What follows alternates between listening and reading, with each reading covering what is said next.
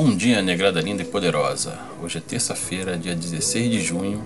Eu sou Ricardo Nego Rick e esse é o CPN Indica, sua bússola diária sobre fatos e notícias da África e da diáspora negra no Brasil e no mundo. Após chamar policial de macaco e negro nojento, homem com outras 10 anotações criminais vai para presídio no Rio.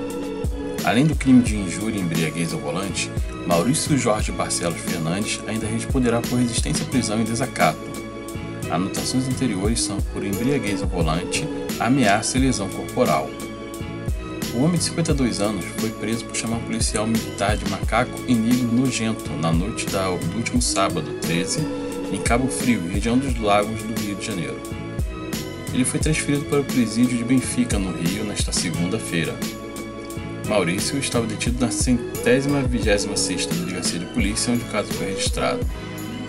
Segundo a Polícia Militar Ambiental, as ofensas aconteceram após Maurício ser abordado em seu veículo na Avenida América Central, por estar conduzindo o carro em alta velocidade e fazendo manobras perigosas, o que despertou a atenção dos policiais que passavam pela via. Com sinais claros de embriaguez, segundo a polícia, o homem foi detido pelos crimes de desacato, injúria preconceituosa, embriaguez e resistência, Além deste caso, Maurício já tem outras 10 anotações criminais por embriaguez ao volante, ameaça e lesão corporal. A primeira delas foi em 1989 e a última em 2018, por dirigir embriagado em São Pedro da Aldeia.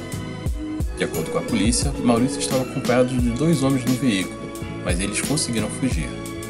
A polícia afirma ainda que houve agressão física contra a equipe e que na abordagem Maurício disse que era advogado, apresentou uma carteira da OAB de estagiário e disse que não ficaria preso. O carro foi rebocado para a Guarda Civil Municipal. Na delegacia, de acordo com agentes, o homem continuou ofendendo o policial militar na frente de policiais civis. Quanta paciência dos policiais com Maurício, né? Ônibus são incendiados durante protesto contra a morte de adolescente após a ação da PM na zona sul de São Paulo. Segundo a polícia, moradores colocaram fogo em veículos para protestar contra a morte de jovem de 15 anos após ação de policiais militares no bairro durante o fim de semana. A delegacia investiga se crime teve participação de policiais. Ao menos cinco ônibus foram incendiados ou depredados na noite desta segunda-feira no bairro de Vira Clara, na zona sul de São Paulo. Segundo a polícia militar, moradores atearam fogo aos veículos em protesto contra a morte de um adolescente que teria desaparecido após uma intervenção de policiais militares durante o fim de semana.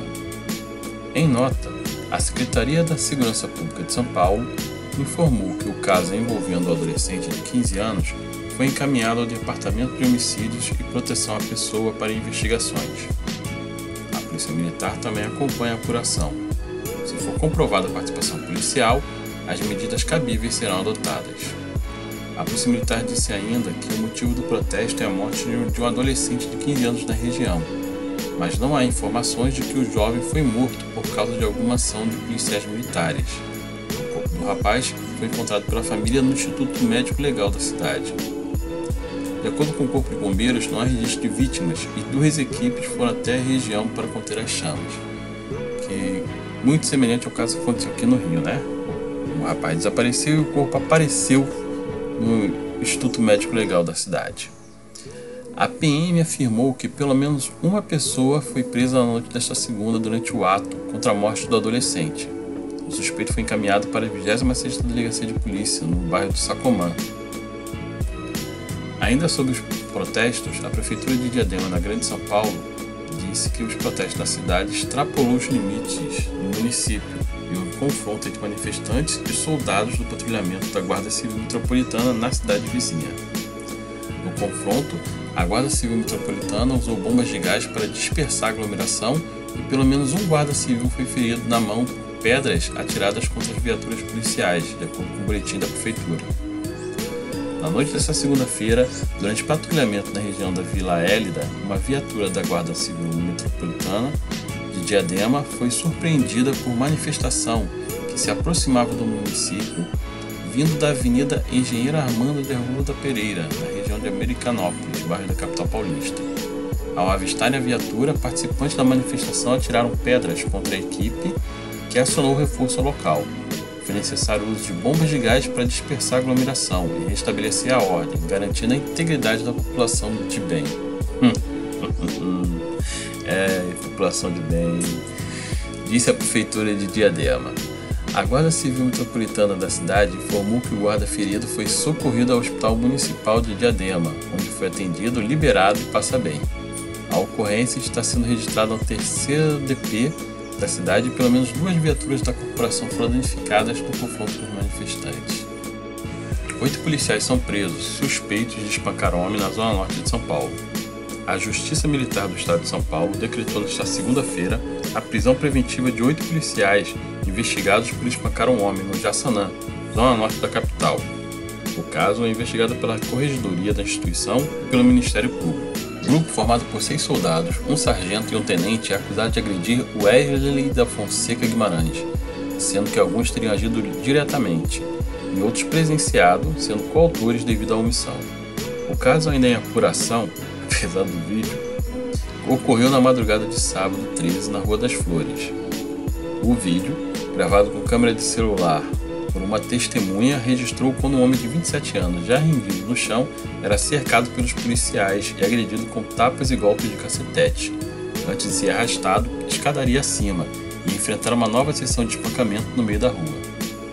Uma testemunha relatou que a agressão ocorreu por volta das 3 horas, quando o rapaz estava fumando e bebendo com amigos na calçada, e um tumulto foi iniciado pela polícia para a dispersão dos amigos. Após a correria, apenas o Wesley teria permanecido no local, onde foi agredido, teria revidado e então cercado pelos demais agentes. Ao tomar conhecimento do episódio, a polícia militar afastou da rua, das ruas, os 8 PMs da Força Tática do 43º Batalhão. A Corregedoria pediu na Justiça para que os suspeitos aguardem presos a conclusão do inquérito, a fim de garantir as investigações, a ordem pública e também devido à periculosidade dos agentes. O Ministério Público foi consultado sobre o pedido e opinou favoravelmente, e a Justiça Militar determinou a prisão de todos. Os soldados dizem que eles moda racista, perfil denuncia racismo e assédio moral, que teriam sido cometidos por estilistas consagrados.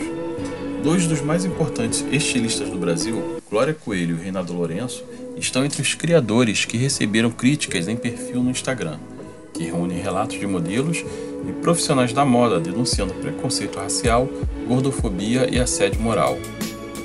Uma série de denúncias de racismo, homofobia, xenofobia e assédio moral caiu como uma bomba no universo da moda desde que um perfil no Instagram, arroba moda racista, passou a publicar relatos de modelos, assistentes, stylists, entre outros profissionais da área denunciando casos de racismo e assédio moral cometido por estilistas, grifes, assessorias e maquiadores, entre outros.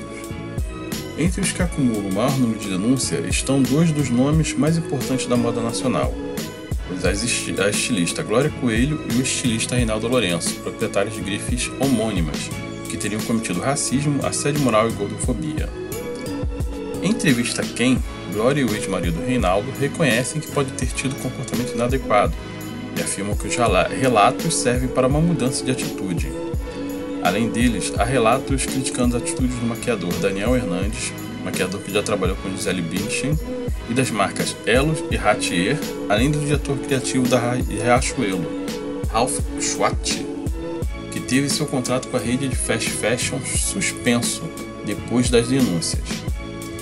Cindy Reis é uma das modelos que usou as redes sociais para relatar situações de racismo que teria vivido durante castings de Reinaldo Lourenço em edições da Semana de Moda da São Paulo Fashion Week. Há três anos atuando em desfiles nacionais e internacionais, ela diz que carrega o trauma até hoje. Ele, Reinaldo, chegou em com meia hora de atraso e não cumprimentou ninguém.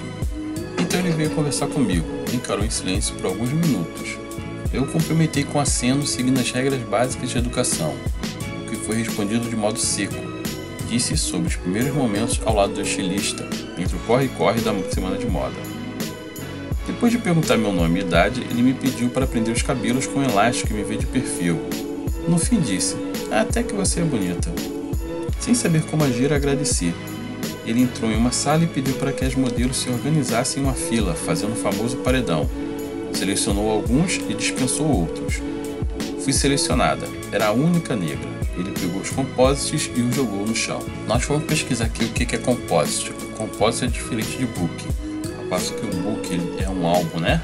Com as fotos do modelo, o composite são três ou cinco fotos destacadas ali para divulgar o material do modelo, para explorar as características principais do modelo e não criar dúvidas sobre as suas aparências. Voltando à notícia, Yara Rosa também diz que teria sido vítima de racismo em trabalho com Reinaldo. Trabalho como modelo há 10 anos, depois de ser descoberta em Salvador, Bahia. Cheguei em São Paulo há 6 anos e pensei que os casts eram diferentes, pelo menos que teria mais respeito.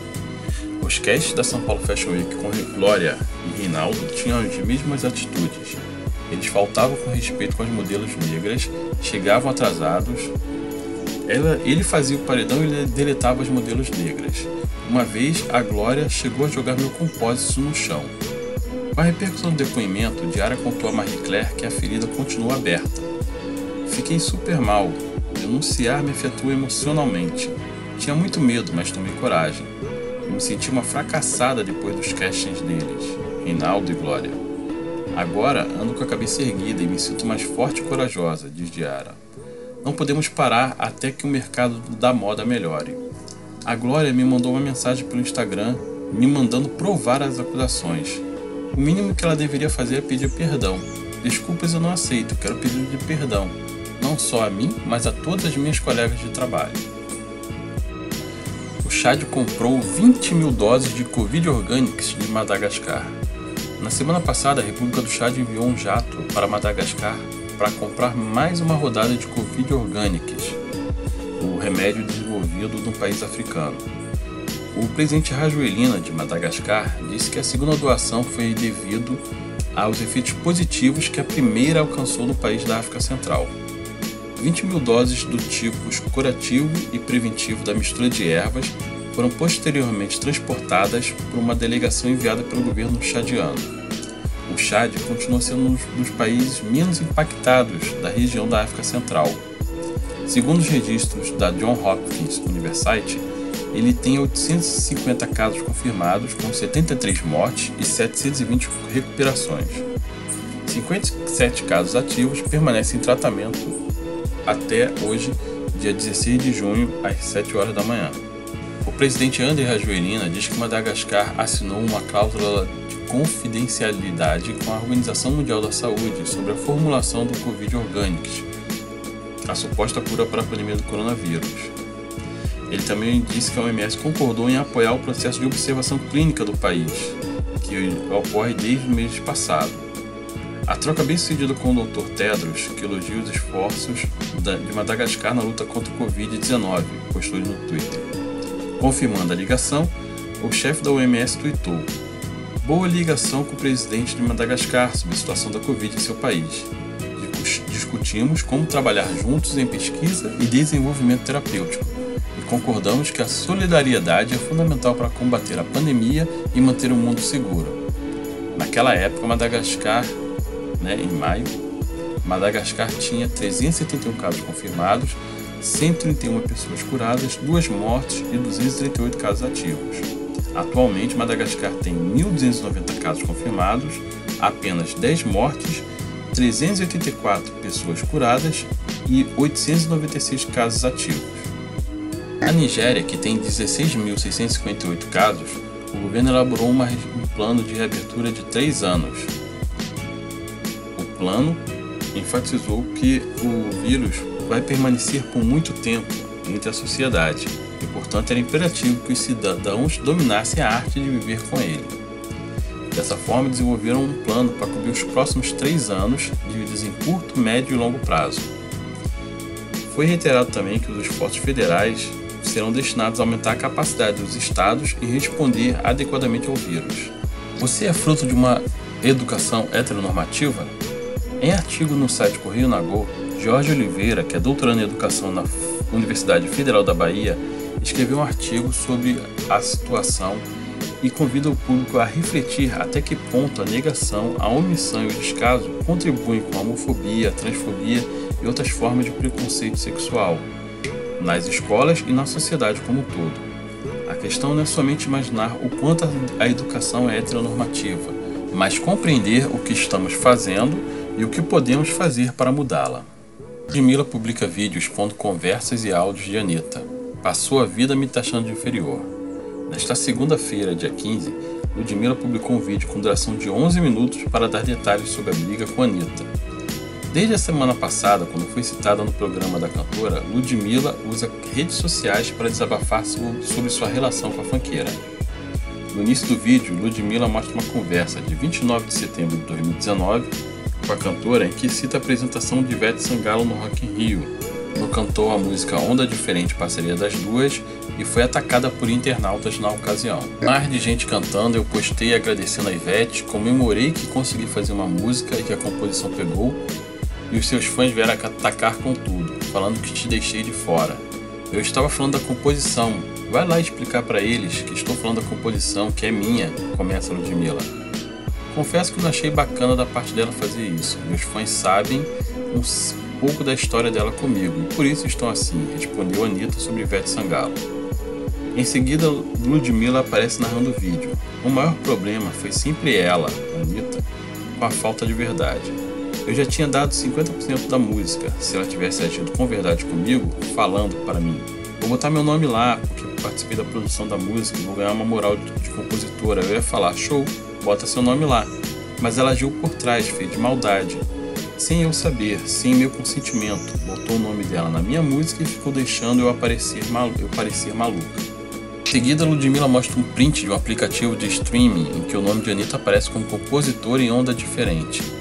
Tem eu como compositora? Acho difícil, não pedi nada, só se a Warner colocou, respondeu Anitta sobre a gravadora das duas e um áudio para outra cantora. Ludmilla também conta no vídeo que participaria da canção Combate, parceria de Anitta com Lexa, Luísa Sonza e MC Rebeca. Eu até estava nessa música, cheguei a gravar a voz. As meninas que participaram não tem nada a ver com isso, é com a Anitta. Mas eu já estava cansada dessas histórias, essas mentiras, o jeito sonso, o cinismo. Cansada de engolir ela com esse ego. Aguentei muita coisa de boca calada para não ter briga. Espero que seja a última vez que eu tenha que tocar nesse nome e falar desse assunto. Isso me traz uma sensação muito ruim, diz Ludmilla. E na Califórnia, a polícia investiga o segundo corpo de um homem negro encontrado pendurado em uma árvore na quarta-feira passada na Praça Poncitlan, em Palmdale, Califórnia, localizada a cerca de uma hora a norte de Los Angeles. A morte do homem foi inicialmente considerada como suicídio, com base em descobertas preliminares. Porém, a família protestou e foi acompanhado por grande parte da cidade. A suspeita de que ele tenha sido linchado antes de ter sido enforcado.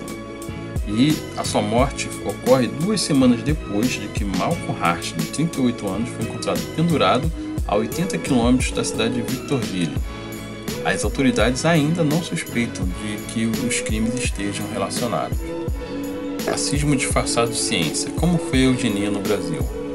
Embranquecer a população já foi política de Estado, apoiada por muito acadêmico que hoje é nome de rua e de instituto, como Vital Brasil, Dr. Arnaldo, Silvio Romero.